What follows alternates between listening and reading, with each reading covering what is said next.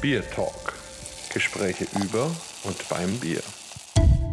Hallo und herzlich willkommen zu einer neuen Folge unseres Podcasts Bier Talk. Heute was ganz Besonderes. Wir sind nämlich live vor Ort in einem der Biertempel Deutschlands, also wenn nicht sogar der Biertempel. Also auf jeden Fall in Bayreuth in Liebesbier und sitzen dort jetzt gerade mit Jeff Meisel zusammen. Hallo Jeff. Servus, servus. Wunderbar. Und der Anlass ist natürlich auch ein großartiger, denn heute wird wieder mal ein Hopfenreiter gebraut. Und das ist ein ganz besonderes Bier. Mehr davon werdet ihr noch im Laufe des Podcasts erfahren. Jetzt habe ich hier den Chef vor mir und würde einfach erstmal fragen, was bedeutet das denn für dich als Brauer und als Inhaber und überhaupt als Mastermind von dem ganzen Laden hier, ähm, dass wir den Hopfenreiter machen und ja, wie geht's dir dabei, wenn du da zurückschaust auf die Jahre? Ja, es ist auf jeden Fall schön, dass das alles aufgegangen ist und äh, vielen Dank für die Vorschusslorbeeren hier mit äh, Biertempel. Ähm, Im Prinzip sind wir einfach nur glücklich, dass wir immer einen Schritt nach dem anderen machen konnten und das immer mit Freunden zusammen. Und so ist die Brauereigeschichte, dass mein, mein Großvater, mein Vater und jetzt ich auch mit Mike Göbel immer einen Freund mitgebracht hat. Und über dieses Thema sind wir dann eben auch zu Meiser Friends gekommen. Und diese Philosophie von Meiser Friends haben wir dann im Hopfenreiter verewigt indem wir bei der Eröffnung vom Liebesbier, man bringt ja immer dann Brot und Salz mit, ich sagte, ja, was will der Brauer mit Brot und Salz? Hopfen, das wäre eigentlich viel besser, Malz vielleicht, sind wir auf die Idee gekommen, einfach dieses Thema Collab äh, Brew mal neu, mal anders, mal für uns zu denken, zu sagen, wir nehmen mehrere Brauereien, befreundete Brauereien, die bringen jeder einen Hopfen mit. Wir machen immer ein Grundbier und dieses Grundbier wird dann eben mit diesem neuen Hopfen jahrgangsmäßig verfeinert. Es sind immer andere Brauereien dabei und das ist ganz, ganz schön, weil wir sehr, sehr viele Leute kennenlernen, ähm, ein schönes Netzwerk machen. Ähm, jetzt haben wir eben auch ausländische Brauereien wieder dabei. Ähm, das macht Spaß und bringt mir so ein bisschen Gänsehaut oder auch das Gefühl, es funktioniert, dass Brauer nicht nur deins schmeckt nicht, meins schmeckt besser und so weiter reden, sondern einfach sagen, ey, es ist schön bei dir und lass uns zusammen ein Bierchen trinken und ein bisschen philosophieren. Das ist toll. Ja, ich finde auch, das ist so ein, ein, großer Schwenk im Denken der Brauer. Also wenn ich überlege, meine, ich bin jetzt nicht so alt, aber wenn ich so die 20, 25 Jahre zurückblicke, als ich hier in Franken angefangen habe, mich professionell mit dem Thema Bier zu beschäftigen, da war es schon noch so, dass die Brauer eher so ihr eigenes Süppchen gekocht haben und man hat sich so ein paar Hektoliter um die Ohren gehauen, aber ob die gestimmt haben oder nicht, auch egal. Äh, und an die Idee, also sich zusammenzusetzen oder zusammenzuarbeiten, da war eher nicht so zu denken. Und wenn man jetzt überlegt, wohin das Ganze sich entwickelt hat, dass wir wir im Grunde ja ein globales Netzwerk haben von Menschen, die eine Freude teilen und sich da eben austauschen. Das finde ich faszinierend. Und wie ist das denn für dich? Wie erlebst du das? Wie erlebst du Brauer aus anderen Ländern? Wo sind für dich vielleicht noch Hürden und wo sind für dich Sachen, wo du sagst, das macht mir ganz besonders viel Spaß?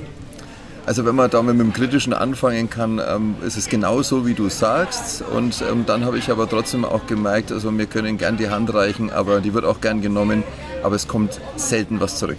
Das muss man leider auch sagen, ob jetzt Großbrauer oder jetzt eben ganz kleine und Crafties und so weiter.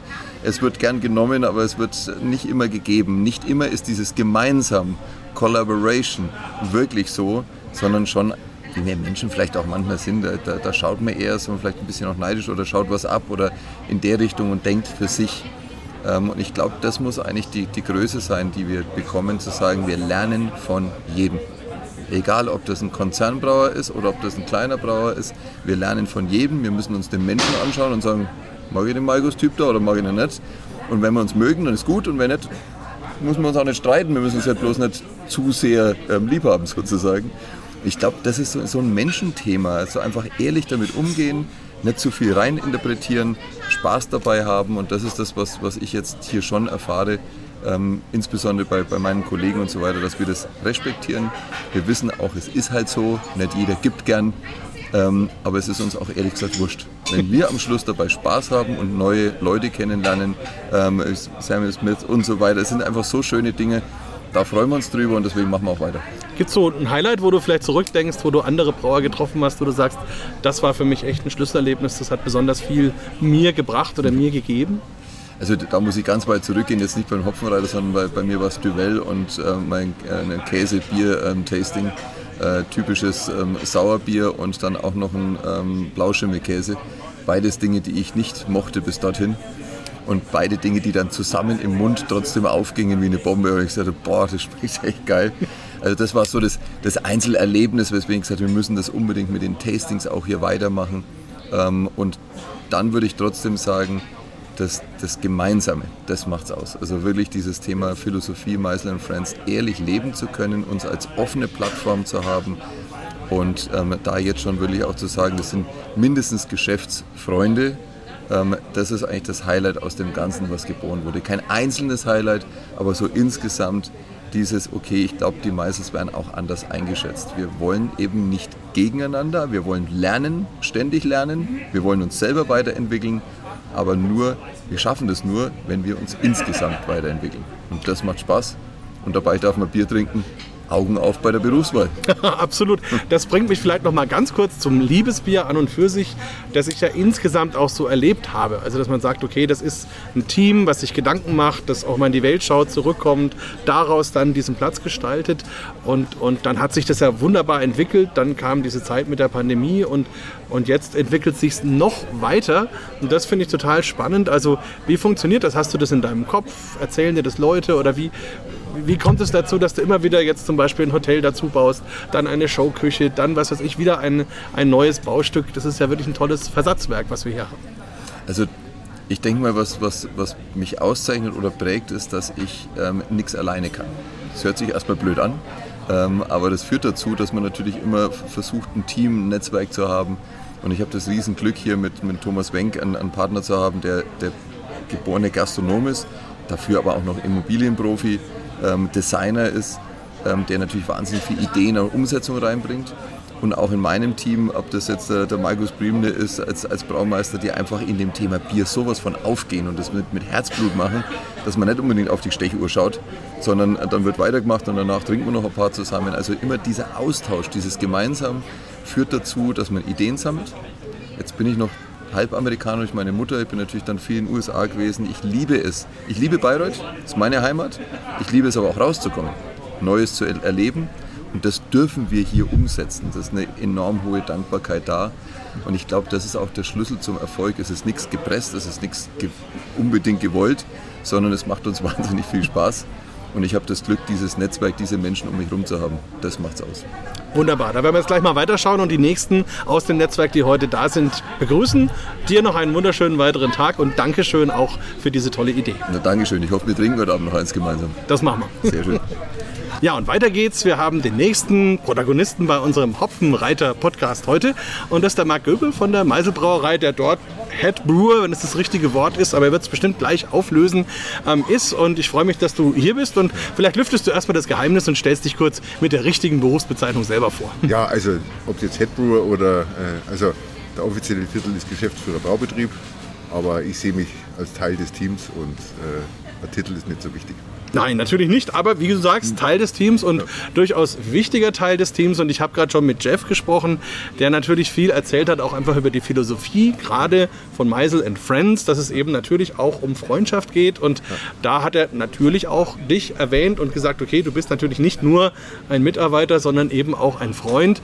Was würdest du sagen, wie wichtig ist diese Komponente Freundschaft und ist das etwas, was man auch an einem Bier schmecken kann? Also Freundschaft finde ich sehr wichtig und wenn man es verbinden kann, äh, den, äh, den Beruf und äh, das Freundschaftliche dann auszuleben. Klar, da hat man mal eine andere Meinung, aber es ist ein anderes Verhältnis der Zusammenarbeit und das ist das Schöne und das merkt man auch im ganzen Team, dass einfach der freundschaftliche Umgang so viel es leichter macht und das Arbeiten auch mehr Spaß macht. Ist das dann auch etwas, wo vielleicht Arbeit und Nichtarbeit so ein bisschen ineinander übergeht, also wo das einfach ein schöner Bestandteil des Lebens ist? Ja klar, also äh, es sind ja viele Stunden, die man auf der Arbeit verbringt und wie schlimm wird es, wenn man sagt, ah, acht, neun Stunden, das war jetzt eine Qual äh, und so sagt man, ja, schön, es hat Spaß gemacht, dann kriegt man vielleicht auch gar nicht mit, dass es mal ein bisschen länger wurde, äh, weil man noch ein Bier zusammen getrunken hat und hat noch über was philosophiert. Ähm, das vermischt dann auch ein bisschen. Und wenn man dir ein bisschen zuhört, dann hört man, dass du jetzt nicht unbedingt Franke bist. Das wäre vielleicht noch eine interessante Frage. Wie bist du überhaupt hier in unseren Gau gekommen und wie dann eben gerade zu Meise? Genau, also ich bin äh, gebürtiger Münchner, habe aber lange Zeit am, am Chiemsee ähm, gelebt, habe da auch meine Lehre gemacht bei der Brauerei Schnitzelbaumer. Ui, äh, tolles Sudhaus. Ja. und äh, dann äh, Studium in Weinstefan und äh, da haben sich Jeff und ich kennengelernt. Und ja, dann hat sich das so ergeben und dann bin ich äh, jetzt dann hier nach Oberfranken gekommen und jetzt bin ich 26 Jahre da und fühle mich hier pudelwohl. Das ist Quasi gekommen, um zu bleiben. Ja, vielleicht auch eine Frage zum Thema Hopfenreiter. Es ist ja ein ganz besonderes Projekt, das jetzt auch schon so über viele Jahre geht. Ähm, was bedeutet das so für dich und was sind so deine Erfahrungen auch mit den Bieren? Also aus der Sicht des Braumeisters, gibt es da spannende Erkenntnisse, die du daraus gewonnen hast oder auch Sachen, die ihr ableitet aus diesen Versuchen in eure anderen Biere? Also wie ist das in eurem Kosmos so angesiedelt? Ja, gut, man wird immer, egal äh, ob man nur äh, den Hopfenreiter nimmt oder irgendein anderes ähm, Bier, was man mit, mit Freunden zusammen braut oder äh, mal ein Spezialbier macht. Äh, man leitet es immer ab und sagt, okay, kann man das irgendwo anders noch äh, die Erkenntnisse verwenden. Der Hopfenreiter finde ich super interessant. Also ich kann mich noch immer gut an den ersten Hopfenreiter äh, erinnern, wie wir hier im Liebesbier zusammensaßen und haben äh, an dem Vorabend dann noch äh, die BE-Berechnungen gemacht am Tisch und das war einfach wunderschönes Zusammengehörigkeitsgefühl und man hat sich ausgetauscht und hat auch Erfahrungen von anderen äh, dann genommen und hat auch die gleich mit eingearbeitet und das finde ich schön. Also. Was mich noch interessieren würde, beim Hopfenreiter geht es, wie der Name schon sagt, um den Hopfen. Mhm. Ähm, wenn ich jetzt zurückdenke, vor 20, 25 Jahren hat bei einer Brauerei wie Meisel das Thema Hopfen wahrscheinlich noch keine wirklich große Rolle gespielt. Wie hast du denn diese Veränderung erlebt und was würdest du sagen, wie hat sich das heute entwickelt, auch innerhalb der Brauerei, der Umgang mit den verschiedenen Rohstoffen? Also zum Glück muss ich sagen, hat sich das so verändert. Äh, wenn ich jetzt mal so an meine Anfänge, auch in der Lehrzeit, ja, Hopfen, gut, auch da war das Thema Aroma, aber es hat nicht die äh, große Bedeutung so gehabt, wie es es jetzt hat. Und als dann diese äh, das ganze Thema aufkam der Aromen und mich fasziniert es, äh, wie man aus unterschiedlichen Hopfensorten äh, Aromen zaubern kann. Und es ist ähm, ja auch nicht so, dass äh, A plus B beides dann da ist, sondern da kann auch mal C rauskommen. Und also äh, wunderschön und äh, man kann richtig kreativ sein und ich finde es traumhaft. Ja, also das finde ich auch und vielen Dank für deine Zeit und da bin ich mal gespannt, was heute dabei rauskommt. Wir werden uns jetzt den nächsten Protagonisten vornehmen und ich danke dir nochmal für deine Zeit und wünsche uns heute natürlich einen guten Erfolg bei unserem Hopfenreit. Genau, und wir freuen uns schon tierisch drauf, um die zu verpassen. So, weiter geht's bei unserer spannenden Reise mit dem Hopfenreiter-Team. Und jetzt haben wir den Alexander Feiner hier von Hopsteiner. Und wie der Name der Firma schon sagt, geht's dann natürlich auch um den Hopfen. Aber Alex, vielleicht stellst du dich erstmal ganz kurz den Hörern selber vor, damit sie auch ein bisschen was von dir wissen und von Hopsteiner. Ja, genau. Also ja, ich bin der Alex Feiner, komme aus der Hallertau, arbeite für das äh, Unternehmen Hopsteiner bin dort zuständig für Forschung und Entwicklung und vor allem fürs Zuchtprogramm und äh, durfte ja heute dann, äh, darf heute einen meiner Hopfen zur Verfügung stellen, nämlich den Solero. Äh, dazu können wir vielleicht noch mehr sagen, was, wo das herkommt. Äh, ich komme selbst auch aus der Hallertau, bin auf dem Hopfenbaubetrieb aufgewachsen, somit ja von, von klein auf die Berührung mit Hopfen und ja, die Faszination ist immer groß. Ja, spannend auf jeden Fall. Also auch eine Jugend auf dem Hopfenhof stelle ich mir total schön vor und habe ich die romantischen Bilder im Kopf, wenn ich, ich fahre jedes Jahr mindestens einmal in die Hallertau und da sieht man dann jetzt immer noch die Kinder vom Hopfenbauern, die hinter dem Wagen herlaufen und die restlichen Reben aufsammeln und so. Also ganz viel Idylle im Kopf, aber natürlich auch viel Arbeit. Wenn du da in deine Jugend zurückblickst, war das immer rosig oder gab es auch harte Zeiten? Äh, ja, also, also, als pure Romantik würde ich es nicht gerade also nicht unbedingt bezeichnen, aber ich würde es schon als, als, als was Schönes bezeichnen und vor allen Dingen ja, für mich unheimlich prägend. Ähm, ich habe es teilweise gern gemacht, teilweise nicht. Also das war teilweise ja vor der Schule, nach der Schule oder so. Ja, aber ähm, prinzipiell schöne Zeit und hat mich ja wahnsinnig geprägt und hat mir jetzt eigentlich zu dem gemacht, was ich gerade bin. Ja. Hm? Ja, und wenn man sagt, was du gerade bist, muss man natürlich auch ein bisschen äh, sagen, Hopsteiner ist ja eine der größten Firmen auf der Welt, die sich mit Hopfenhandel letzten Endes beschäftigt. Also durchaus Nummer zwei oder drei, denke ich mal. Ähm, das ist also spannend, dass es eben nicht nur eben Deutschland ist, sondern doch weit darüber mhm. hinausgeht. Mhm. Und dann noch das Thema Entwicklung, Züchtung. Stellt man sich immer so leicht vor, du hast daheim so ein paar Blumentöpfchen und dann kommen da Pflanzen rein und so. Ja. Aber so einfach ist es ja nun doch nicht. Also wie ist das, wenn du das mal kurz ähm, für unsere Hörer schilderst, wie ist das, wenn man einen neuen Hopfen züchtet? Wie, wie passiert das? Ja. Also für uns als Unternehmen Hopsteiner ist ist die ganze Forschung und Entwicklung sehr, sehr wichtig. Ähm, und das muss auch für ein Privatunternehmen wirklich Fokus haben, weil es kostet auch ziemlich viel Geld. Äh, aber für uns hat das wirklich äh, oberste Priorität und dementsprechend haben wir ein eigenes Zuchtprogramm, ähm, das sowohl in den USA, in Yakima tätig ist, aber auch äh, eben auch in Deutschland. Ähm, und ja, es, es, ist eine immense Arbeit dahinter, immense Kosten, wenn man sich vorstellt, wirklich von der Idee, ich mache eine neue Kreuzung, bis dann eventuell zur Sorte vergehen locker irgendwo in der, in der Entwicklung der Sorte zehn Jahre, bis sie dann wirklich effektiv im Markt ist, vergehen nochmal fünf bis zehn Jahre. Also man muss eigentlich jetzt schon wissen, was die Probleme in 20 Jahren sind. Aber wir haben halt eben den, den Fokus sehr stark eben auf die Züchtung gesetzt, weil man sieht es auch in, in diesem Jahr wieder, der Klimawandel ist präsent. Äh, wir, werden, wir haben weniger Niederschlag, höhere Temperaturen. Also es sind neue Sorten unbedingt notwendig. Ähm, aber eben sehr, sehr zeitlang das Ganze zu entwickeln und dann aber auch im Markt zu bringen. Das ist ja auch wirklich eine ganz besondere Herausforderung. Also einerseits allein durch den Zustand, dass man schon mindestens 10 bis 20 Jahre in die Zukunft denken muss, was schwerfällt, gerade heutzutage in unserer doch sehr kurzfristig denkenden Zeit. Wenn wir nur zurück überlegen, ob man 2000 an mhm. irgendwelche Dinge schon gedacht hat, die uns heute beschäftigen, geschweige denn, wenn man überlegt, was die in den 70ern über 1990 gedacht haben. Also das sind schon, schon verrückte Sprünge dazwischen. Anders aber auch die Herausforderung, dass Hopfen ja eine Pflanze ist, die eben nicht nur vom Klima abhängt, sondern stark auch vom Licht abhängt. Das heißt, wo ich bei anderen Pflanzen sagen kann, ich weiche halt aus nach Norden, das ist beim Hopfen nicht so einfach, weil dann, dann mhm. eben sich die Lichtverhältnisse ändern. Und das sind auch Herausforderungen, die man irgendwie berücksichtigen muss, oder? Ja, klar. Ja, also es, es sind die Breitengrade, die entscheidend sind. Äh, gewisse Genotypen oder Sorten funktionieren auch nur in gewissen Breitengraden oder bringen auch den Ertrag, den man sich wünscht. Aber eben was ja beim Hopfen auch sehr, sehr speziell ist, ist diese ganze Infrastruktur um, diese, um dieses ganze Produkt. Ähm, sei es beim Landwirt draußen, ähm, das sind immense Investitionen nötig, um erstmal das erste Kilogramm produzieren zu können. Äh, die Höfe kann man nicht einfach irgendwo hin verlagern. Und, äh, und dann eben weitergedacht, die ganze Verarbeitung oder die ganze Übernahme der Hopfen, die Lagerung in den Kühlhäusern, die Verarbeitung, das findet ja auch in den Anbaugebieten immer statt, um die Wege kurz zu halten. Also einfach den, das, die Hopfenanbaugebiete äh, in andere Gebiete zu verlagern, ist schwierig und, oder eigentlich unmachbar. Und dazu kommen ja auch noch das Thema Krankheiten. Ähm, und da gibt es ja jetzt auch neue, teilweise auch menschengemachte dazu. Wie wappnet man sich gegen sowas oder kann man das überhaupt?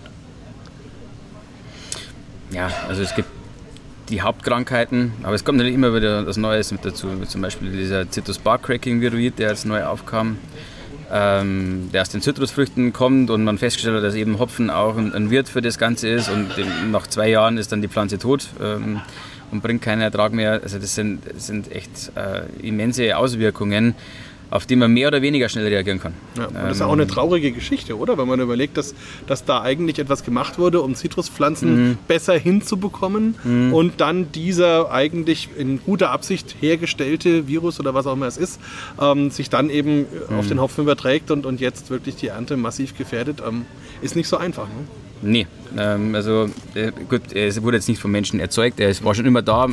Man dachte halt nicht, dass Hopfen in, in, damit infiziert werden konnte äh, oder infiziert werden kann. Ähm, ja, es kommt immer wieder was Neues mit hinzu. Ähm, natürlich, wie du sagst, auch die, die Resistenzen sind wichtig. In Zukunft werden weniger Pflanzenschutzmittel zur Verfügung stehen, die Wirkstoffe werden weniger, weniger Akzeptanz auch in der Gesellschaft. Die Herausforderungen werden größer. Ähm, und, und von dem her ist eben die Forschung sehr, sehr wichtig, um, um besser zu verstehen, was ist der Hintergrund, um dann auch schneller zu sein. Also gerade bei uns, der, der Schwerpunkt in der Züchtung liegt schon sehr auf der molekularen Genetik, dass wir eben wissen, was passiert in der Pflanze, ohne sie zu verändern. Also wir sprechen nicht von GMO, sondern wirklich äh, zu verstehen, wo sind die Resistenzen, welche DNA-Abschnitte sind damit verbunden, um eben effektiver zu selektieren, schon bei den Eltern, dass man eben gezieltere Kreuzungen macht und auch dann bei den Nachkommen, um diese Zeit Sprünge zu verkürzen. Äh, dass man eben nicht mehr von zehn Jahren spricht, sondern eben ein paar Jahre zwischendrin auslassen kann ähm, und, und dann irgendwie auf, äh, auf sechs, sieben Jahre schon mal runterkommt. Und das ist für uns gerade das Allerwichtigste, schneller reagieren zu können. Okay, und bevor wir jetzt gleich zu dem Hopfen kommen, den du mhm. heute mitgebracht hast, noch eine Frage, die mich interessiert. Dieses ganze Thema Bio-Hopfen, ist das für euch auch ein Thema und wie beurteilst du da die Entwicklung? Ja, die Entwicklung der letzten Jahre war ziemlich immens. Ähm, gerade auch die Nachfrage bei, dem, bei den Landwirten. Also man, man ist sich halt immer nicht immer so ganz sicher, was kommt zuerst, die Nachfrage oder das Angebot. Und es ist jetzt sehr schwierig. Also wenn man ein Landwirt umgestellt hat, ist da oder in Deutschland auch dann äh, gewisse Zeit von konventionell auf Bio umzustellen. Sprich, da hat er auch gewisse Verlustjahre oder wenn dann eben der, der, der Biohopfen auf konventioneller Ebene vermarktet werden muss, dann, dann funktionieren die Preise nicht mehr. Also es ist eine ziemliche Bewegung da. Man merkt es ja auch bei den Brauereien. Ähm, immer mehr Biomarken kommen raus, mehr Biobrauereien. Ähm, also aber da diesen Mittelweg zu finden, dass eben auch dann das Preisniveau in diesem Biosektor bestehen bleibt, damit die bestehenden Biopflanzen, die immer schon da waren, äh, dann nicht ganz untergehen. Also das äh, braucht gewisses Fingerspitzengefühl. Ja, und da sind wir jetzt schon bei dem richtigen Punkt, Fingerspitzengefühl. Das brauchen wir natürlich auch für den Hopfenreiter. Was hast du denn für Hopfen mitgebracht? Und vielleicht magst du uns die aromatisch auch ein bisschen beschreiben, mhm. was du dir erwartest. Also ich habe den Solero mitgebracht. Das ist eine meiner zwei äh, Züchtungen, die ich jetzt für Hopsteiner machen durfte. Und äh, der Solero ist eben also bewusst für, für, für hopfenbetonte Biere entwickelt worden ähm, bringt Aromen mit von tropischen Früchten, von Passionsfrucht. Äh, es sind gewisse Ester drin, die sehr, sehr prägnant sind und eben auch im Bier schön durchkommen. Und der, glaube ich, passt perfekt für diesen Hopfenreiter, dass diese Hopfennote gut durchkommt. Ähm, ja, Solero wurde entwickelt, eben auch als neue Sorte ähm, für diesen Markt, aber eben auch als stabile, resistente Sorte. In diesem Jahr zeigt sich, Solero liebt die Hitze, wie der Name eigentlich schon sagt. Und ähm, ja, also kommt mit der Hitze gut klar und äh, im Vergleich zu anderen Sorten eben hier auch viel stabiler und resistenter. Jetzt würde mich noch interessieren, du sagst, das ist deine Züchtung.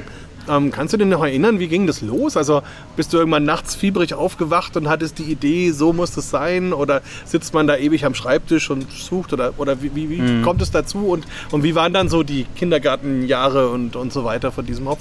Ja, also die, die ganze Story von Solero hat 2012 begonnen, da war die Kreuzung. Und ja, man setzt sich am Anfang halt einfach hin und sagt, okay, welche Richtung will ich denn gehen? Will ich in Richtung Aroma gehen, Richtung spezielleres Aroma oder Richtung Hochalpha und dementsprechend wähle ich meine Eltern aus. Und so wurden auch hier dann die Eltern ausgewählt, um, um in, wirklich in diese spezielle Aromarichtung zu kommen. Und was dann danach, also man, man kann sich viel ausdenken, dann die Wahrheit liegt dann im Feld und ähm, ja, eine Kreuzung hat bei uns ungefähr immer so 200 bis 300 Sämlinge im Feld und dann sucht man sich da die besten raus und war eben dann der Solero mit dabei, damals als Nummer. Und dann geht es eben die nächsten Jahre dann in dieses Mehrpflanzenstadium. Aus einer werden sieben, aus sieben werden 100, aus 100 wird ein Hektar und dann sieht man irgendwie, okay, das funktioniert. Und ähm, also die ersten Jahre konnte sich nicht vorstellen, dass dann wirklich aus dem dann eine Sorte wird, weil es sind ja mehrere Kandidaten im Rennen. Aber es hat sich ja immer mehr gezeigt, auch in, dem, in, dem, in den Brauversuchen, in den Bieren, hey, das kommt wirklich so gut rüber und er wächst wirklich so gut. Und genau die, die Ziele, die wir uns gesetzt haben, die bringt er. Und da hat sich das immer, immer mehr Formen angenommen. Und dann bis, zum, bis 2019, wo wir dann auf dem Markt gegangen, oder 2019, ja, Ende 2019, sind wir dann auf den Markt gegangen mit, der, mit dem Namen Solero.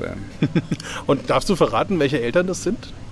Es ist, äh, ja, man kann es also, man kann's ja nur zum Teil verraten, mhm. ähm, weil ja von der männlichen Seite her ist ja keine Sorte, sondern es mhm. ist ja irgendwo, da ist auch wieder irgendwas zusammengekreuzt. Also das ist für uns ein, ein, äh, ein, Zuchtstamm, der drüben in den USA entwickelt worden ist, der wirklich auch diesen Fokus hat, ähm, ja, diese Resistenzen zu vermitteln und ähm, und auf der, auf, der, auf der weiblichen Seite, das kennen wir schon, das ist Cascade. Ähm, ja, also der auch in allen Anbaugebieten irgendwie funktioniert und äh, Cascade mal was anderes hat dann in dem Fall wirklich gut funktioniert und hat uns das gebracht. Ja.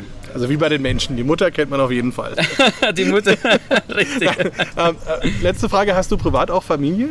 Ja. auch hab, Kinder schon? Ja, und kann man das vergleichen, so der, der, Sohn oder die Tochter auf der einen Seite und das Hopfenbaby auf der anderen Seite? Äh, nein. Also, ich glaube, auf der Menschenseite sind viel, viel, viel, viel, viel mehr Emotionen im Spiel. Ja, also es ist relativ frisch, also meine Tochter ist eineinhalb und deswegen kann ich das wirklich sagen. Ähm, also es ist auch super natürlich befriedigend, wenn man Hopfenzüchter ist und da was auf den Markt bringt. Das war damals schon ein geiles Gefühl, ähm, definitiv. Ja, und der Hopfen ist ja jetzt erwachsen. Und da sind wir mal gespannt, was daraus wird. Oder fast erwachsen. Also mhm. jedenfalls wird er jetzt im Bier ja. professionell verwendet. Und da bin ich mal schon sehr gespannt. Ich kann unseren Hörern nur sagen, die Pellets haben auf jeden Fall fantastisch gerochen. Ich hatte auch so ein bisschen, ja, harzige, ätherische mhm. Noten. Also wirklich eine sehr, sehr komplexe, intensive Aromatik. Also wird bestimmt spannend. Ja. Danke für den Hopfen. Ja, danke, danke für deine Zeit. Danke und jetzt schauen wir mal, was dabei rauskommt. Mhm. Dankeschön. So, dann geht's weiter. Wir haben einen der vielen Väter des Hopfenreiters hier, aber vielleicht einen der beiden Urväter sozusagen, nämlich den Michael König, hatten wir ja auch schon im Biertag, Biertalk. Hi Micha, schön, dass du da bist. Servus erstmal. Markus. Ja, wunderbar. Dann lass uns am besten gleich direkt einsteigen. Also, wie entsteht so der Gedanke zum Hopfenreiter? Wie war das damals? Wie, wie kam euch diese Idee? Ähm, das war, also ich war noch gar nicht lange bei der Brauerei Meisel. Ich bin ja ähm, im Januar 16 gekommen und das Liebesbier wurde ja schon Ende Januar, äh, Ende Januar 16 eröffnet. Und in dieser Zeit gab es so ein Baustellenbüro, direkt ein Stockwerk über dem Liebesbier. Und genau zu dieser Zeit hat dieser Künstler aus Berlin, Street Art Künstler Wiedam, den Hopfenreiter auch an die Wand gemalt. Und ich bin so vorbeigelaufen und gesagt, sieht super aus. Ja? Und wie heißt es? Oh ja, Hopfenreiter. Okay, dann bin ich wieder ins Baustellenbüro. Chef saß da in seiner, in seiner Baustellenweste und hat, was weiß ich, was er gerade gemacht hat. Und hat gesagt, eigentlich eine coole Idee mit dem Bild. Können eigentlich ein Bier machen, was, was auch Hopfenreiter ist. Guckte mich an, eigentlich eine gute Idee. Machen wir. Richtig schön hopfiges Double IPA musste sein. Genau. Und dann haben wir eben eine Eröffnungsveranstaltung und dann haben wir gesagt, genau, lass doch die Brauer, die da kommen, einfach so ein Hopfengabe, Hopfengeschenk mitbringen. Und das soll dann ein Hopfenreiter sein. Da war die Story geboren. Der erste Hopfenreiter. Und der zweite, wie es dann zu dieser Kontinuität kam, war dann eben mit dem ersten Geburtstag ein Jahr später.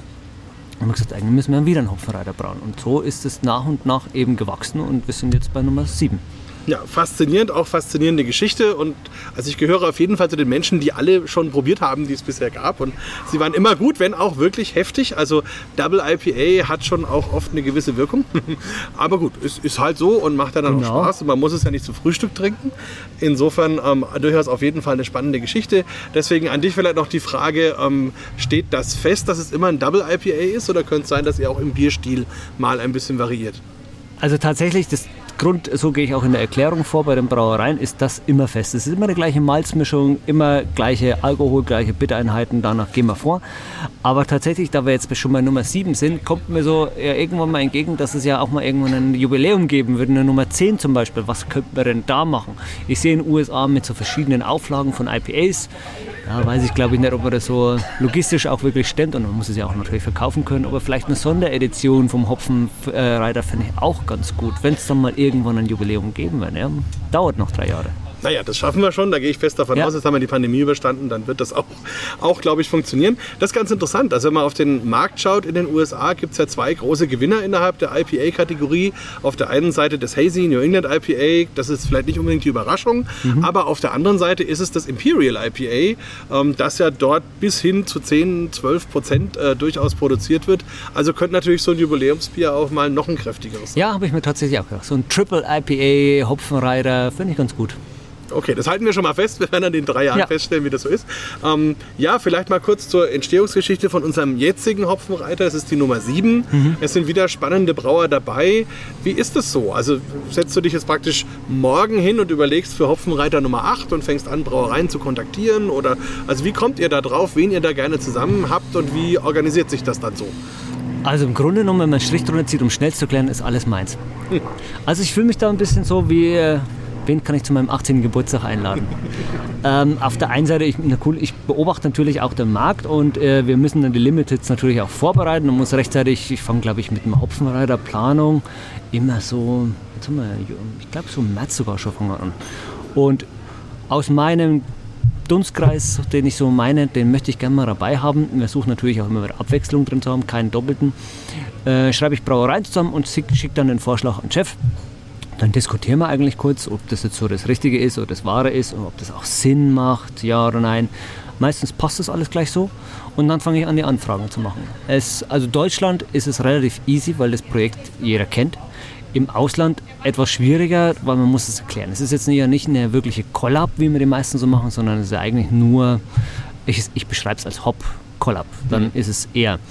Und es versteht nicht jeder, muss ich auch sagen, aber es ist dann trotzdem auch immer schön, wenn man sagt, okay, die Brauerei hat jetzt Bock drauf. Also auch der Name Meisel ist natürlich auch da ein schöner Türöffner für das, für das Projekt.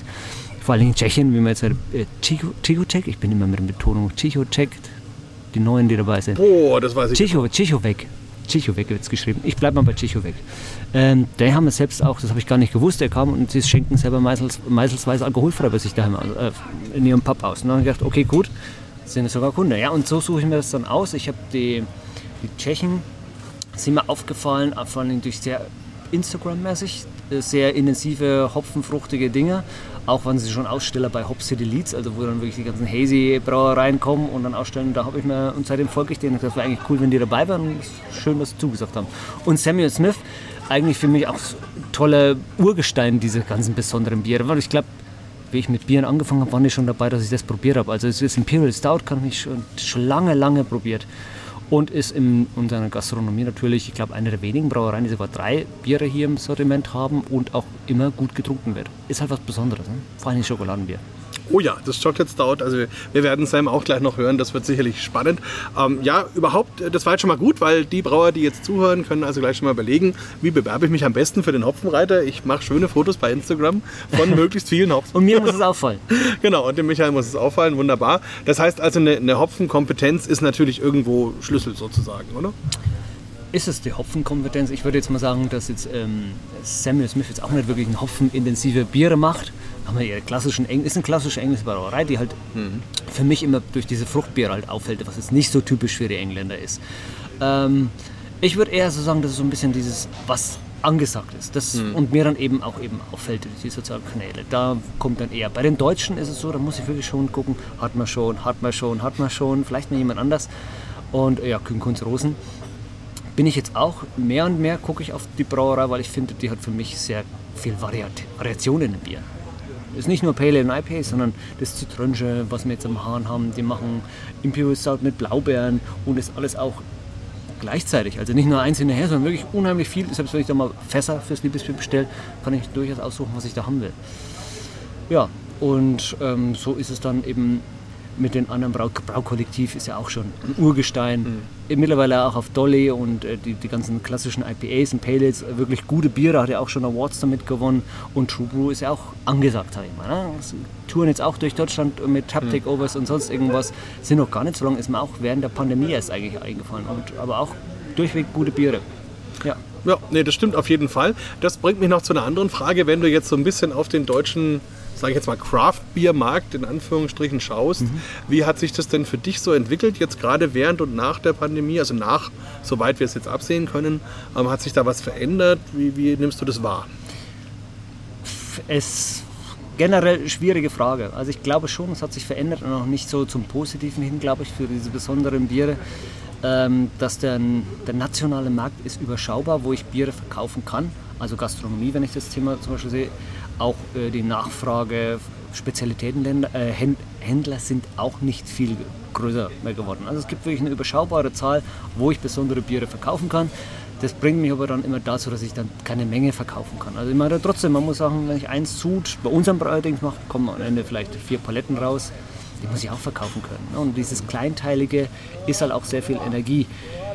Ähm, ich merke vielleicht, dass die, also hier in der Gastronomie merke ich das zumindest, dass diese Nachfrage nach Flaschen zurückgeht, mehr auf dieses Fass-Thematik ist.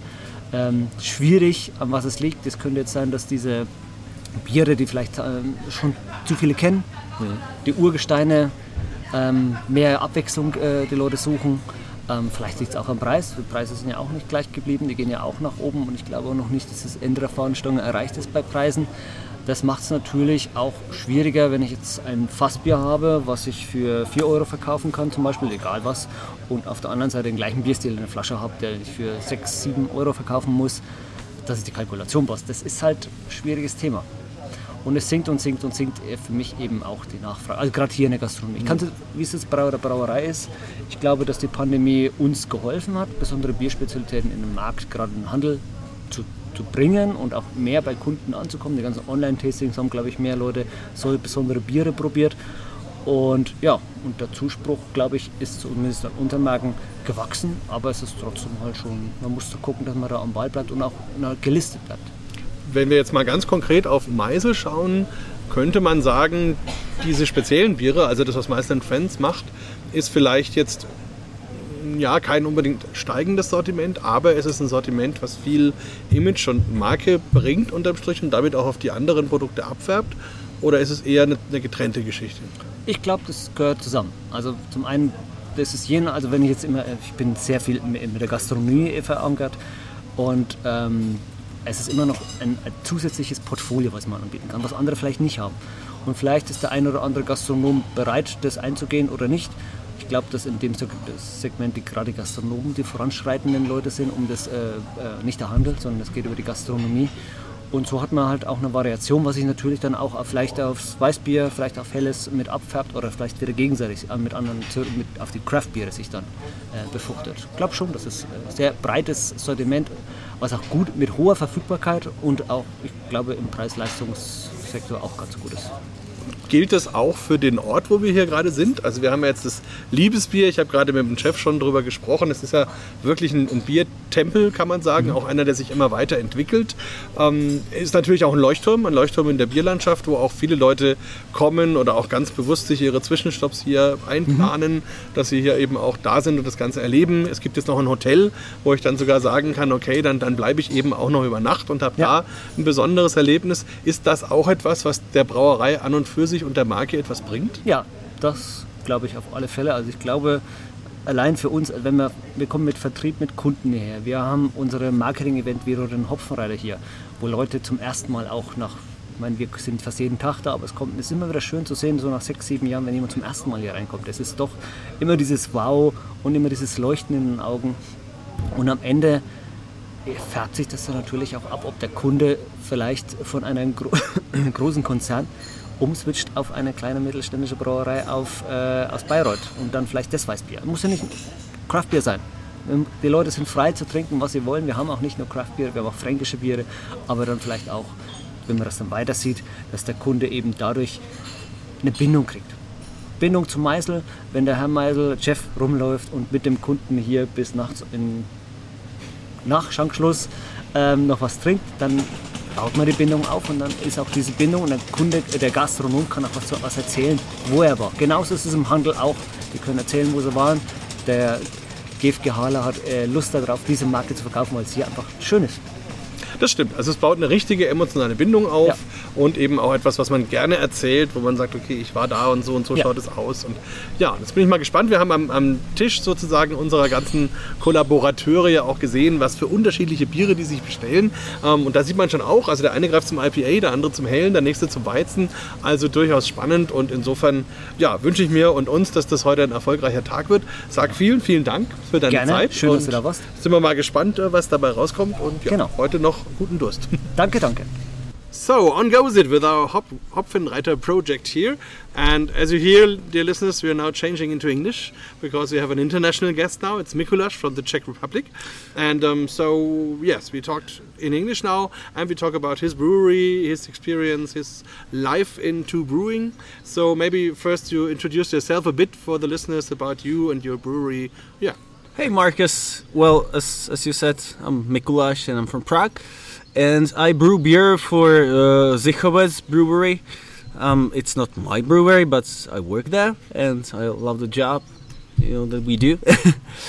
and uh, what to say, we are like modern brewery that focus on like modern trends. We brew a lot of hazies, a lot of sours, and because we are Czechs, we also brew a lot of Czech pills so so yeah we have kind of wide spread of, of beers that we do. And we of course try to master every beer we make.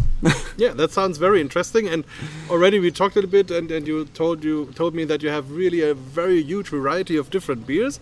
Um, but as you say now also lagers. And what would you say how big is the share of the pilsner in competition to the other ones? Well actually you know uh, since you're in czech republic you need to have a big lager so because you know it's always the most selling beer uh, in Czech Republic, you know, mostly like you you know you won't get like the big recognition for for lagers uh, in our country because like pe people in Czech Republic are spoiled lager drinkers. Mm. Uh, so we are more famous for for our, our specialty beers, for our New Englands, for our sours, for our uh, for American pale ales, and and a lot of crazy stuff. We also do some some Scotch beers and stuff like that, like Scottish beers. Uh, we we got Scotscoets, which is which is kind of nice, groundy, earthy Scottish beer, Scottish light. That sounds fantastic. I just been to Scotland two weeks ago, so I'm really looking forward to taste your beers. And um, yeah, maybe about you in person. So how did you get into brewing? Was that always a dream for you, or did it happen occasionally? How was it? Well, actually, it was it was kind of hail mary, I would say. You know, because uh, I started college, uh, which had like a, I had like geopolitical major. I studied in Japan for for some time, because my focus was on on the Asian region. However, I'm I never felt to be an office guy, so so well, and it somehow happened that I started to homebrew, and then I turned pro, and since then I'm just living my dream and having fun and I have the best job in the world. And have you been by different breweries, or did you start at the brewery? well, actually, I started uh, started in uh, like Matuška Brewery uh, uh, in Czech Republic, and Matuška was kind of original gangster of, of of Czech craft brewing, and but you know, as a brewer, you just can't watch whole life the one brewery. You just need to go on and learn some other stuff and. And I, I've, I've got the offer from Zichovets, and I really like the brand. I really like the brewery. I like the mindset. So, so yeah. So that's why I kind of came to Zichovets, and uh, and it was it was good choice, and I'm happy with that. But with all respect to my previous brewery. And all your friends are also happy that they are into brewing, so they always have a good beer. Well, actually, you know, uh, with my friends, it's kind of difficult because I also have a band, and we all are kind of beer geeks. so when we play some songs on rehearsals, then we always like it's it's like kind of joined with with with uh, beer tasting. Man, and they are always killing me. They are always, you know, they are the biggest critics of mine. But it's great because they are like my inner circle and and they are always straightforward about their opinions and you know when they don't like something then then they they just gonna tell me you know so Yeah. but that's that's you know all you can ask for them from them because that's kind of nice if if if you've got like straightforward and honest people around you so yeah um you know um i consider myself to be kind of like person that really the perfectionists that really doesn't seem I think that the perfect product doesn't exist. But you, you try so to yeah, yeah, uh, but but but you know it's it's about the way, and the way is the goal. So you always have to strive for the perfect beer, even though it never happens. But maybe one day, you know, I'll say to myself, okay, that's my that, that that's the best I could I can do, Hmm. and that's it. okay. we'll see. We'll, we see. see, It's too early yet. Um, maybe a bit about the Czech beer market. How, how does it look like? What what are the people drinking? What are they liking? How is it going uh, after the pandemic now? Well, you know, uh, it's it's getting interesting because you know, uh, before 2010, we had only big big breweries, and mm, then you know, like a miracle, some little breweries showed up, and it was it was life changing for a lot of people. And the market of, of craft beers is still growing, but you know I think that we are still getting that kind of fusion that uh, a lot of people like the, of course, the legend Pilsner Urquell or or or Budějovický Budvar, but they're also they're not like you know close-minded and they are not like sticking just just to their original brand. And they are willing to uh, to taste something else which is good for for the craft beer market. And and you know if you see the untapped right now then it's it goes through the roof you know from from the czech fans of beer. So you know it's kind of it's still young but czech people understand to beer. So i think that we are will have in a couple of year, years we'll have like uh, probably the best years. It's it's still yet to come. Yeah, and, and it, it's still the country with the highest per capita amount of beer drinking. in you know but the world. Yeah. that's kind of biased because if you if you ever drank the czech desítka or dvanáctka then you know you know that you can drink like 10 beers and you'll get home and you remember stuff if you if you drink six to seven then you you work like you walk home straight line so so that's that's probably why why we have that habit that we're drinking beer a lot and i think that you know even though you know it seems that we're all alcoholics i still think that that's it's still kind of like stress r- relieving thing especially in this fast age. So i don't actually argue about hey are you drinking a lot or not? It's and, and i think that this is quite nice feature to to uh, Czech society that you know after work you just have two or three with with your friends and you relieve like the stress that you had from work and and you just you can get up you know with any any hangover and, and go on. And yeah it's it's it's quite an asset that we have the Czech people. So well you know somebody might not like it but I think that it's okay totally, totally. And I really, I love the Czech beers and the Czech beer culture. And um, if from a brewer's perspective, is there something which is common to all the Czech beers? So something which you can recognize in a very good, well done pilsner, as also in a well done IPA? Or? Well, actually, you know, when it comes to pills, then we we decoct beer all the time. You know, it started with triple decoction. Now a lot of breweries do double decoction. Some of them do single decoction, but I don't think that a lot of breweries are brewing lagers with infusion. So yeah, that's kind of thing that we have. You know, uh, a lot of people says that you know you don't need to do decoked beer these days, but uh, but you know it it matters. You know, it, it makes a difference. And you do it also with your ales, or are you there doing infusion? Actually, you know, uh, some ales we decoct, and some breweries do that. And but yeah, but it's not like you know, it's not a rule. In the case of lager, it's kind of the rule that you have to decoct that.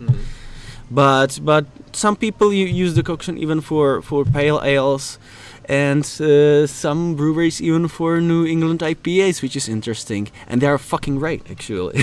Yeah, and it tastes not only very good because you also have a, a malty body, which is very nice according. It is, you know, actually for for session IPAs, you know, because uh, what I like in session IPAs is is body. You only like get hopped water with nice punch from the hops, but you don't get any body. You don't feel anything. It just go goes through.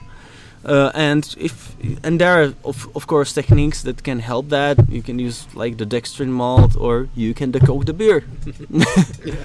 there are a lot of things that you can do, or you can add lactose. But I'm not friend of that. But but but you know, still you know the decoction always finds a place.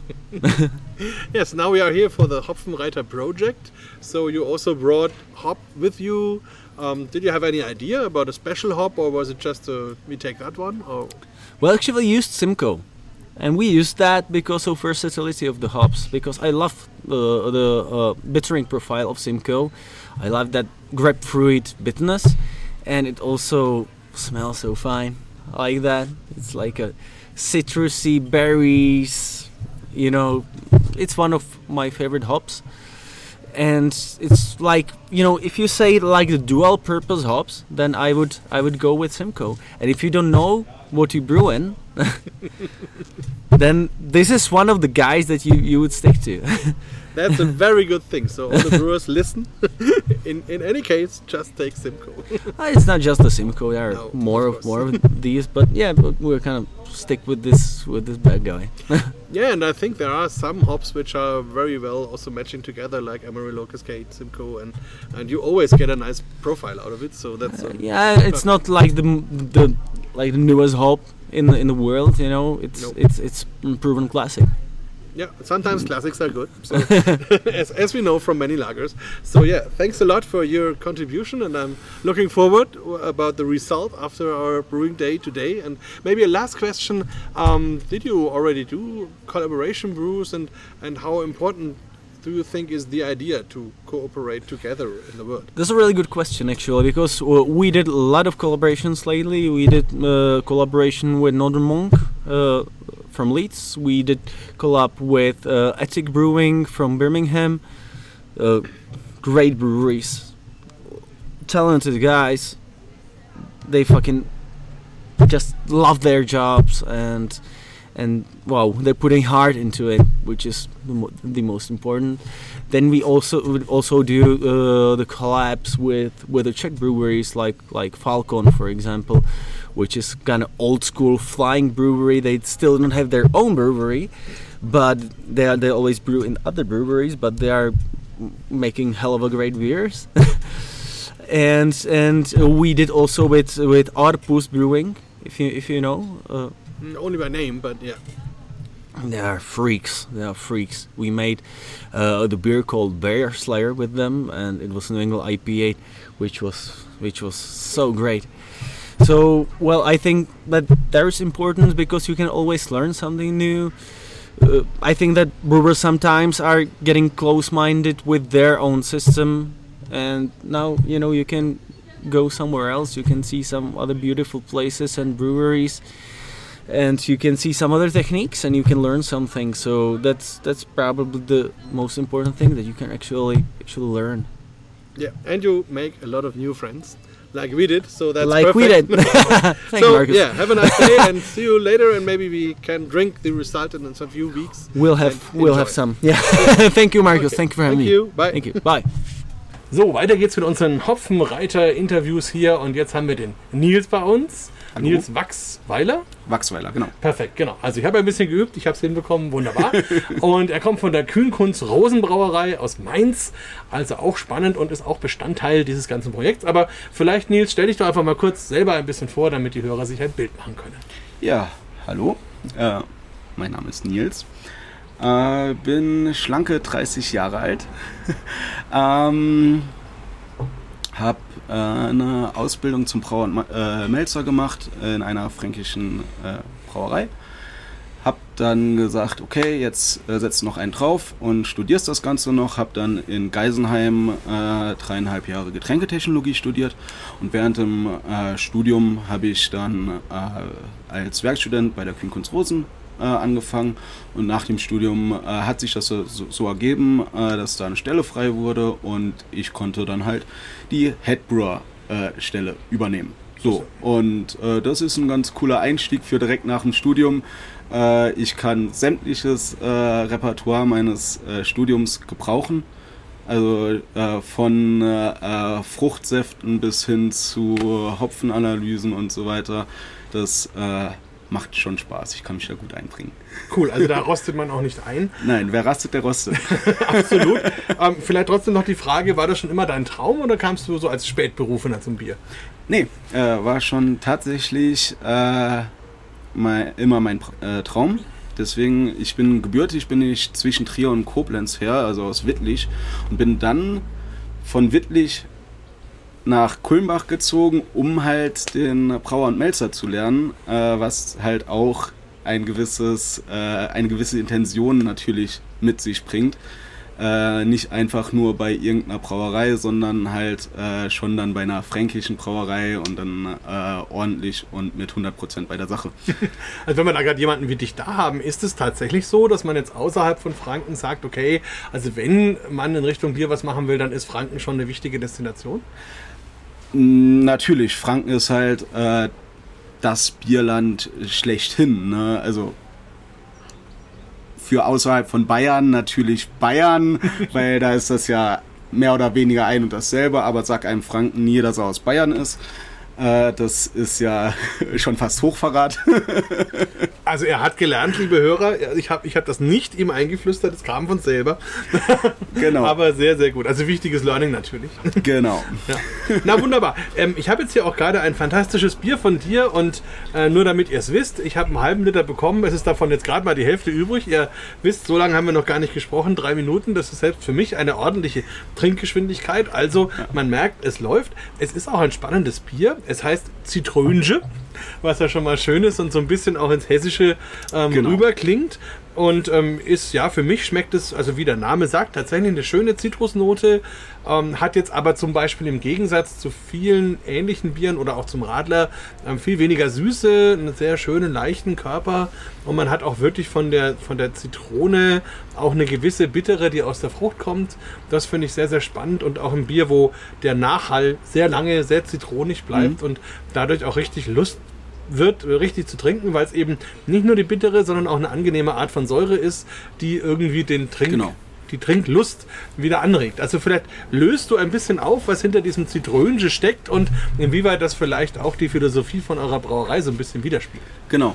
Also die Philosophie unserer Brauerei ist, dass wir außerhalb vom Reinheitsgebot gerne experimentieren, aber dabei die Natürlichkeit äh, im Auge behalten. Äh, sprich jetzt zum Beispiel bei dem äh, Zitrönchen haben wir Zitronenschalen und äh, Zitronensaft verwendet. Den Zitronensaft haben wir vor der Vergärung dazugegeben und dadurch wird der Zucker, der halt durch den Zitronensaft äh, mit eingespeist wird, mit vergoren. Damit haben wir ein äh, trockenes äh, Bier mit schönem Zitrusaroma, mit schönen ähm, mit einer schönen Rezenz, was halt super in den Sommer reinpasst. Bei 30 Grad, über 30 Grad, die wir gerade haben, ist das auf dem Balkon genau das Richtige. Äh, als Basis dient ein äh, Schankbier mit, äh, und wir haben dann im Endeffekt dreieinhalb äh, Volumenprozent Alkohol da drin und ähm, haben eine schöne äh, Zitrusaromatik. Aber ohne, dass es halt wie bei einem Radler zum Beispiel äh, sehr süß wird. Und das Ganze wird halt äh, ein gutes Ensemble. Äh, Wir, also Ja. ist ein, rund, ein rundes Bier für auf dem Balkon. Ja, nee, bin ich absolut bei dir. Also wirklich ein tolles Bier und es trinkt sich sehr schön. Und ich finde auch wirklich diese leichteren Biere richtig erholsam, weil natürlich trinkt man gerne Bier, aber gerade bei den Temperaturen hier muss man einfach aufpassen, weil wenn der Alkohol zu hoch wird, dann fängst du schwitzen an und dann ist es einfach nicht mehr angenehm. Und so mit so einem Bier kann man wirklich den ganzen Nachmittag verbringen. Genau. Wunderschön. Also tolle Idee. Und ich muss ja sagen, ich kenne deinen Chef, den Wendelin, der die Brauerei ursprünglich auch mal gegründet hat, ähm, sehr gut. Und der hat bei uns schon in der Bierakademie Seminare besucht vor zehn Jahren oder so. Ähm, und ich fand es immer spannend, dass er sich gerade so mit besonderen Zutaten beschäftigt hat, mit Paradieskörnern oder eben irgendwelchen besonderen Früchten oder Ge Tonkabohne, Gewürzen, Tonkabohnen, äh, genau. genau. Ähm, da hat er sich auch, finde ich, einen Namen gemacht und Ja. ist da auch sehr findig. Ähm, ja, habt, habt ihr euch gefunden, ihr beide? Ja, äh, mehr oder weniger gesucht und gefunden. Anfangs war das ja der äh, Hans, der mit dem äh, Wendelin zusammengearbeitet hat. Ich bin dann mehr oder weniger da reingewachsen. Ähm, klar gibt's mal ein paar Unstimmigkeiten, wo ich dann sage, ey, äh, mach mal ein bisschen langsamer. Das kommt dann natürlich von meiner äh, fränkischen Ausbildung. ähm, aber es gibt dann natürlich auch Sachen, wo der Wendelin sagt, nee, das hätte ich gerne so und so. Und äh, wir versuchen dann natürlich immer irgendwie zu sagen, ey, das wird ein geiles Bier. Und darauf haben wir Lust. Ja, ich muss auch sagen, ich habe den Mainzer Biertrinker tatsächlich schätzen gelernt. Also ich glaube, das ist für viele erstmal schwierig zu sagen, der Mainzer Biertrinker, weil man immer eher Ja. so an Wein denkt. Natürlich, Aber ich muss sagen, Schobbe. ja, aber ich muss sagen, ich habe äh, mal eine Veranstaltungsreihe betreut, wo wir durch ganz Deutschland getingelt sind. Ich glaube, es waren 13 Events in allen möglichen Bundesländern und Städten. Und, und da waren wir engagiert, um da ein Biercatering zu machen. Und es waren immer so um die 150, 160 Gäste. Und wir hatten eigentlich eine feste Biermenge, die wir zu jeder dieser Veranstaltungen mitgenommen haben. Und zwar in Nürnberg auch, in München auch, in Stuttgart auch, in Sachsen und so weiter. Ähm, Und die einzige Veranstaltung, wo sie uns wirklich alles ausgetrunken haben, das war in Mainz äh, in einem Keller. Das war zwar eigentlich mit irgendwie ein Weinkellername Ah. oder so, aber das war wirklich faszinierend. Die haben uns echt leer getrunken und da habe ich gemerkt, okay, also die Jungs verstehen auch was vom Bier. Na, natürlich, die Mainzer können was am Glas. Also hast du dich da auch eingelebt. Natürlich, ja. Wunderbar. Jetzt sind wir heute beim Hopfenreiter-Projekt. Ähm, wie kam das so für dich? Also, was, was hältst du davon, zu sagen, okay, wir laden da immer mal verschiedene Brauer ein und machen dasselbe Grundrezept, nehmen verschiedene Hopfen. Wie nimmst du das so wahr und was hast du für einen Hopfen mitgebracht? Ja, also äh, ich finde das erstmal eine super große Ehre für mich, äh, hier, hier sein zu dürfen. Ähm, ich habe auch, als ich das äh, dann in der Brauerei dann mitbekommen habe, dass wir dabei sind, sofort gesagt, ey, hier, ich würde super gern dahin fahren und äh, mitmachen. Äh, einer meiner besten Freunde wohnt hier in Bayreuth. Äh, dann kann ich mit dem auch noch ein äh, Bierchen trinken. Und äh, also wenn niemand anderes will, ich äh, melde mich freiwillig. so, und ähm, der Hopfenreiter ist halt auch schon eine Hausnummer, die sich etabliert hat in der Branche. Und wie gesagt, es ist eine große Ehre dabei zu sein. Äh, wir als Günkunst Rosen äh, steuern den äh, Monroe Hopfen dazu. Das ist äh, der Hopfen, den wir auch bei unserem Hellen äh, verwenden, bei dem Mainzer Dombräu. Und äh, wir denken, dass der sich da gut einbinden wird. Ist aber nicht zum ersten Mal, dass du mit anderen zusammen, mit anderen Brauereien zusammen brauchst? Nee, das ist, das machen wir sehr gerne und sehr oft bieten wir das natürlich auch bei uns in der Brauerei an. Äh, es sind verschiedene Brauereien, die äh, halt Gypsy Brewer sind und bei uns äh, Bier brauen lassen. Und da gibt es auch verschiedenste äh, Collab-Sude. Demnächst steht auch wieder ein Collab-Suit an. Wer unser Repertoire kennt, könnte erahnen, was es wird. ähm, es es äh, ist schon mal so viel zu sagen, es wird spannend. Ja, spannend wird's immer. Also ich überlege, ich habe ja wirklich mit, mit Wendelin-Spieren schon lange, lange immer wieder was zu tun und ich fand das wirklich toll. Also wie man dann auch mit, mit verschiedenen Pfeffersorten zum Beispiel auch arbeitet oder anderen Gewürzen, wo man einfach merkt, okay, also das, wenn man das richtig komponiert, dann geht was. Und ähm, ja, was, was wäre so dein Biertraum, wenn man sagen würde, du darfst jetzt mal das Bier machen, was du schon immer machen wolltest? Was wäre das für ein Bier? Ich habe tatsächlich einige Sachen im Kopf, die, die ich gerne äh, umsetzen würde. Ähm, die Frage ist halt, wann haben wir dafür Zeit und können wir da vorher noch einen Probesud machen und äh, so weiter, weil der Arbeitstag ist doch manchmal sehr voll. Ähm, aber da ist zum Beispiel ein äh, Stout, was ich gerne mal machen würde mit Pfefferminz. Dann so, so eine Art After-Eight-Bier mal äh, ausprobieren. Das wäre, glaube ich, ganz, äh, ganz cool. Oder mal äh, ein klassisches Red Ale, äh, was, was man einfach äh, sich gefühlt eins nach dem anderen äh, reinstellen kann, wie man so schön in äh, Franken Fall, ja. sagt. Ähm, und äh, verschiedenste Arten. Also ich bin da echt äh, sehr kreativ und kann mich da auch, Gott sei Dank, auch sehr viel ausleben in der Brauerei. Wunderbar. Also dann freuen wir uns mal auf all das, was noch von Kühnkunst Rosen und von dir natürlich persönlich kommt. Und lass uns auch überraschen, was der Hopfenreiter bringt, wenn er denn dann fertig ist. Ja, Und ich bin sehr gespannt. Dank, mir, bedanke mich schon mal für deine Zeit jetzt hier. Und das Bier ist leer, liebe Hörer. Ich habe es geschafft. Also nicht schlecht. Ein halber Liter in 10 Minuten ist auch für mich durchaus meine Leistung. Ich trinke meins noch aus. Cheers. Prost. Ja, wir machen weiter auf unserer Hopfenreiter-Tour und haben die nächste Brauerei, die beteiligt ist, hier bei uns am Mikrofon. Und jetzt reisen wir nach England, nach Tedcaster und haben Sam Smith von der gleichnamigen Brauerei hier zu Gast. Und den hatten wir ja auch schon im Biertalk und haben viele der Biere verkostet. Und jetzt ist er eben hier und braut den Hopfenreiter mit und hat auch einen britischen Hopfen mitgebracht.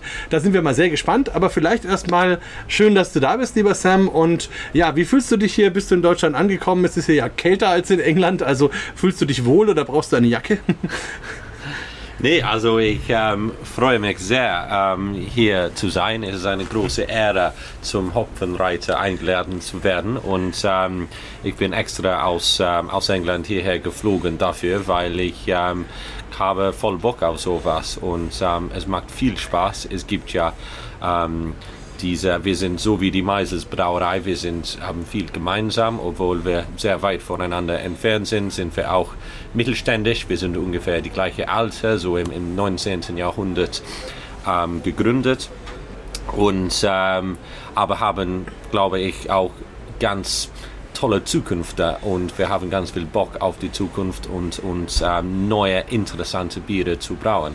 Deswegen ähm, ja, freue ich mich hier zu sein. Der Hopfreiter Projekt finde ich ganz toll und ähm, wir haben unsere Hopfen hierher geschickt und äh, freue mich die, darauf, die ins äh, in, ins Kessel äh, reinzuwerfen und äh, den Austausch mit den anderen Brauereien zu haben, finde ich ganz, ganz geil.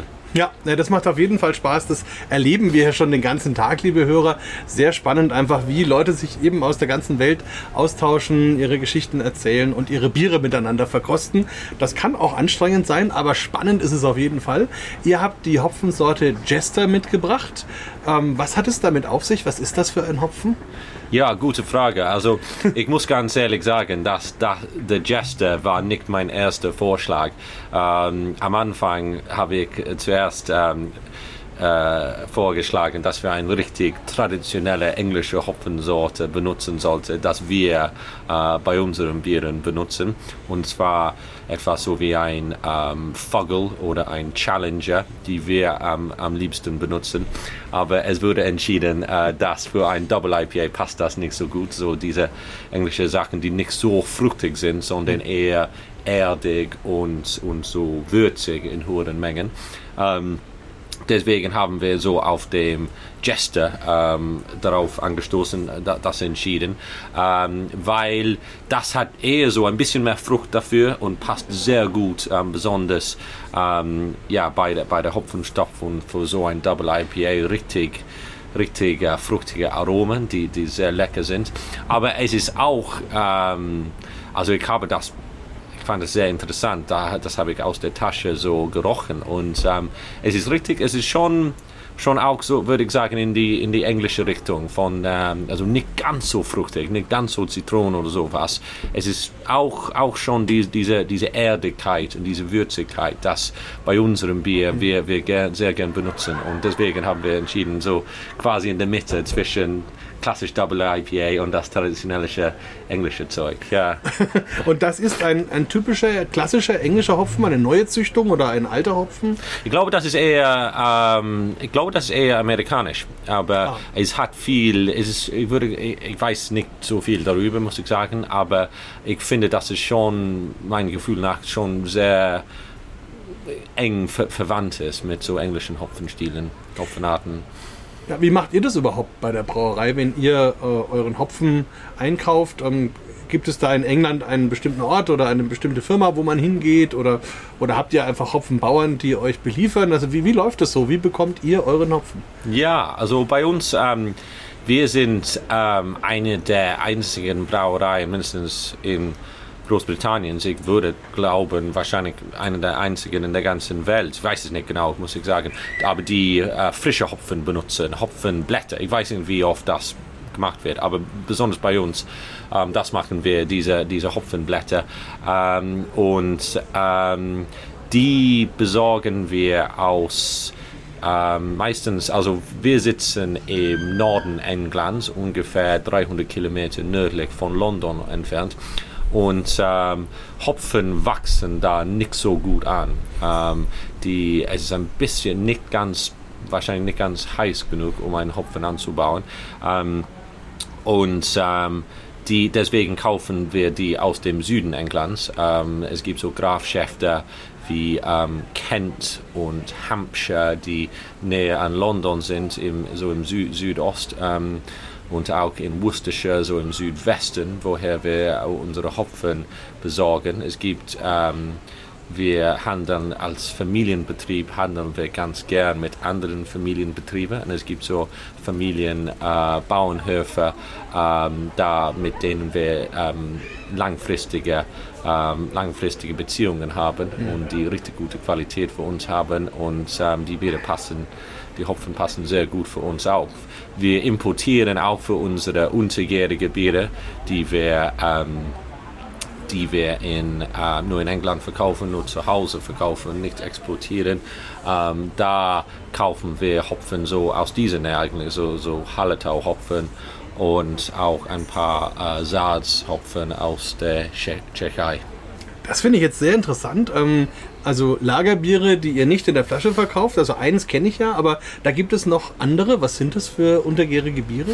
Ja, also wir brauchen, ähm, wir brauchen vier verschiedene untergärige Biere. Ähm, einmal ähm, ja, mit verschiedenen ähm, Stärken, einmal mit 2,8, einmal mit 4%, einmal mit 4,5. Das ist unser am meistverkaufte, da heißt der Taddy Lager und auch unser Organic Lager, das hat 5%. Und ähm, ja, obwohl, obwohl Lager ja kein traditionelles englisches Bierstil ist und ähm, ist das eigentlich ähm, was am meisten getrunken wird, so wie in der ganzen Welt, glaube ich. Ähm, und ähm, wir, wir, wir, also wenn, wenn der Markt ja so ist und ähm, glauben wir, dass, also wir haben entschieden, wenn, wir, wenn man bei uns Lager trinken will, dann werden untergäriges Bier trinken will, dann werden wir es brauen, aber wir werden das richtig tun. Also nichts, nichts äh, billigerweise. In, in England gibt es viele billige, schlechte untergärige Biere und wir wollen damit gar nichts zu tun haben. Wir wollen das richtig machen. Und ähm, das heißt eigentlich nach der, nach der deutschen ähm, Brauart, das heißt, heißt nur äh, mit, mit Malz, Wasser und, und äh, Malzhopfen, Wasser und Hefe, keine anderen ähm, Zusätze kommen dazu. Ähm, das heißt mit einer richtig untergärigen Hefe. Und das heißt sehr lange ähm, äh, ähm, Gelagert. Gelagert, genau, danke. Sehr, sehr lange Lagerung. Also das heißt insgesamt also ungefähr eine Woche bei der Gärung und dann ähm, haben wir bei einigen Bieren eine zweite Vergärung, so der Krausening und dann mindestens fünf Wochen Lagerung. Und, ähm, und das bei zwischen minus 1 und 1 Grad, also so weit wie 0, 0 Grad. Und ähm, das besonders wie die mit, den jetzigen Strompreisen, das ist, das ist nicht, kein, kein billiges Verfahren, ähm, so Bier so lang gekühlt zu behalten.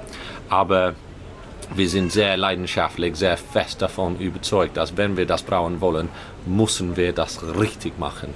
Und ähm, deswegen äh, haben wir, ja, äh, ja, verkauft es sich gut. Ja. Spannend. Also Ja. das finde ich sehr interessant, also weil das auch schon mehr ist als viele deutsche Brauereien, muss man Ja. sagen. Also da gibt es viele, die mit zwei, drei Wochen Lagerung, das war es dann Maximum. Also finde ich sehr, sehr spannend. Ähm, und wie gibt es das dann in den Pubs? Weil es ist ja dann kein Real Ale, was man pumpt, oder? Oder wie läuft das? Ja, also die unterjährigen Biere sind vom Keg ähm, äh, aus, ausgeschenkt. Ja, Also mit CO2 dann mit praktisch, CO2. so wie man das kennt. Genau, genau. Und, und sind das alles helle Biere? ja, Ja. helle, die sind hell. Ja, ja, ja. Und wenn wir jetzt nochmal an den Hopfenreiter denken, das ist ja ein Double IPA. Sowas habt ihr bei euch auch noch nicht in der Range. Könnte das mal etwas sein, dass man sagt, neben dem Pale Ale und dem India Ale setzt man noch eins drauf? Könnte sein, könnte sein. Machen wir momentan nicht. Und äh, wir sind eigentlich ganz, ganz traditionell und, ähm, und brauen das, was wir, ähm, das wir schon gut kennen. Ähm, aber ja, und also unser IPA, unser Indie Ale, das wir schon brauen, das ist eher mit, das ist mit den ähm, englischen Hopfen und, und wie gesagt, die, so diese würzige und erdige Geschmacksrichtungen gibt es da. Ähm, wir haben, also ich glaube, wir, bis, bis heute haben wir immer das Gefühl gehabt, es gibt ja so viele, also gute amerikanische Brauereien, es gibt ja so viele ähm, jetzt in ganz Europa kleine Brauereien, die echt gute IPAs brauen und das dürfen die, dürfen die ganz, ganz gern brauen. Und wir wollen eigentlich keine Konkurrenz dazu sein. Es ist nicht unsere Spezialität. Wir haben unsere Spezialitäten, die sind so die vollmundige, malzige Ales sind und, äh, und Fruchtbieren und biologische Bieren und auch ähm, daheim, auch äh, einheimisch die, ähm, die, die, die untergärige Biere. Und ähm, wir möchten uns, während viele andere Brauereien, die kleinen Brauereien, die können, kennen sich mit solchen Sachen gar nicht so gut aus. Deswegen denken wir, wir, ja, wir, wir, wir- konzentrieren darauf, was, das, was wir gut machen und ähm, lass das, das andere zu den anderen. Aber ähm, ja, nie, You ich never würde, know. genau, ich würde niemals sagen niemals und äh, mal schauen. Und äh, ja, es, es macht immer Spaß, neue Sachen zu machen. Und äh, ja, wir sind immer offen für Neues. Ja. Eine kurze Frage noch. Du hast gerade gesagt, das Lager heißt dann auch Teddy Lager und ihr habt auch einen Teddy Porter. Ähm, ist das dann für Ted Caster oder steht das für etwas anderes? Genau, das steht für Tadcaster. Also wir sitzen in der kleinen Stadt Tadcaster. Ähm, das ist eine kleine Stadt, fast ein Dorf mit ähm, 7000 Einwohner und ähm, die, ich weiß nicht, wie man das auf Deutsch sagt, aber der, der Nickname, ähm, Spitzname. der Spitzname, danke. Diejenigen daher kommen, die, die, die nennen die Stadt Taddy. Und ähm, das ist so, ist so ein ja, freundlicher Spitzname. Und ähm, es ist auch unser ähm, Handelsmarke. Wir haben das auch registriert. Das wurde von meinem Urgroßvater registriert. Und ähm, das benutzen wir für verschiedene Biere. Ähm, ja, der Taddy Porter und auch der äh, Taddy Lager. Ja, also ich finde es es hört sich so witzig an. und Es ist äh, ja schön und äh, ja, das benutzen wir gern. Das ist, das ist unsere Identität, da, das ist unsere Heimatstadt und ähm, das benutzen wir, diesen Namen gern. Ja. Wunderbar, dann haben wir das auch geklärt. Vielen, vielen Dank. Also jetzt bin ich mal gespannt. Einerseits auf das Ergebnis von unserem Hopfenreiter. Andererseits kann man die Hörer nur einladen, eure Biere zu verkosten und vielleicht auch mal nach Tedcaster zu schauen. Das ist bestimmt auch spannend, ähm, einfach mal in die Heimat eines solchen Bieres zu kommen. Ähm, vielleicht ein, ein letztes noch. Wir sind ja hier auch durch dieses Museum ein bisschen gegangen und waren da auch zum Beispiel äh, da, wo man die Fässer macht, also Cooper dann auf Englisch. Ähm, ihr macht ja noch eure eigenen Fässer und, und habt da auch einen, einen eigenen Teil in eurem Betrieb. Ähm, wie ist das so ähm, mit den verschiedenen Bieren, mit den Ales, mit den Lagers? Funktioniert das gut? Hat das für euch eine Zukunft, die Fässer selber zu machen?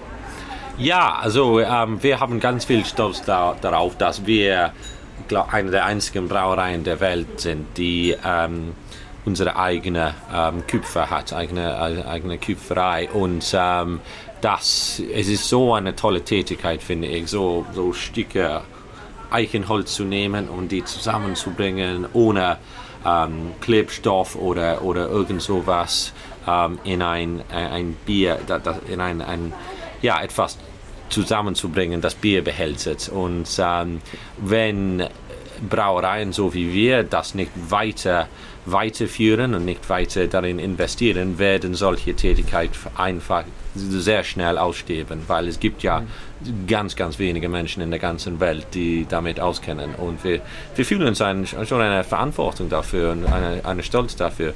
Ähm, aber auch von der Qualität her, auch vom Produkt her, von dem Markt her, finden wir, dass das ganz schön ist und ganz wichtig. Also wie, äh, wenn man in einem ähm, von unseren Pubs geht in England ähm, und wenn man ein, ähm, ein Cask Ale, ein Bitter bestellt, dann kommt das direkt aus so einem Eichenholzfass. Und ähm, das ist ganz schön und wir benutzen die auch ganz gern ähm, für unsere, um ein besonderes starkes Bier zu lagern. Es gibt viele Brauereien machen ja äh, Barrel Aging, so mit Whisky Casks oder Weinfässer oder, oder Spirituosenfässer, Rumfässer.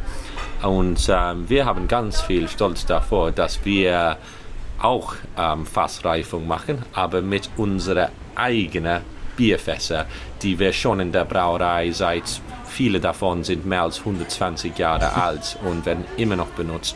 Und äh, daher entsteht ein ganz, ganz tolles Bier, ähm, das heißt Yorkshire Stingo, nur in ganz kleinen Mengen gebraucht. Und ähm, nee, ich finde, in, in, innerhalb dieser ganz tollen, interessanten neue Welt von Kraftbrauereien, da- das ich sehr gern mag.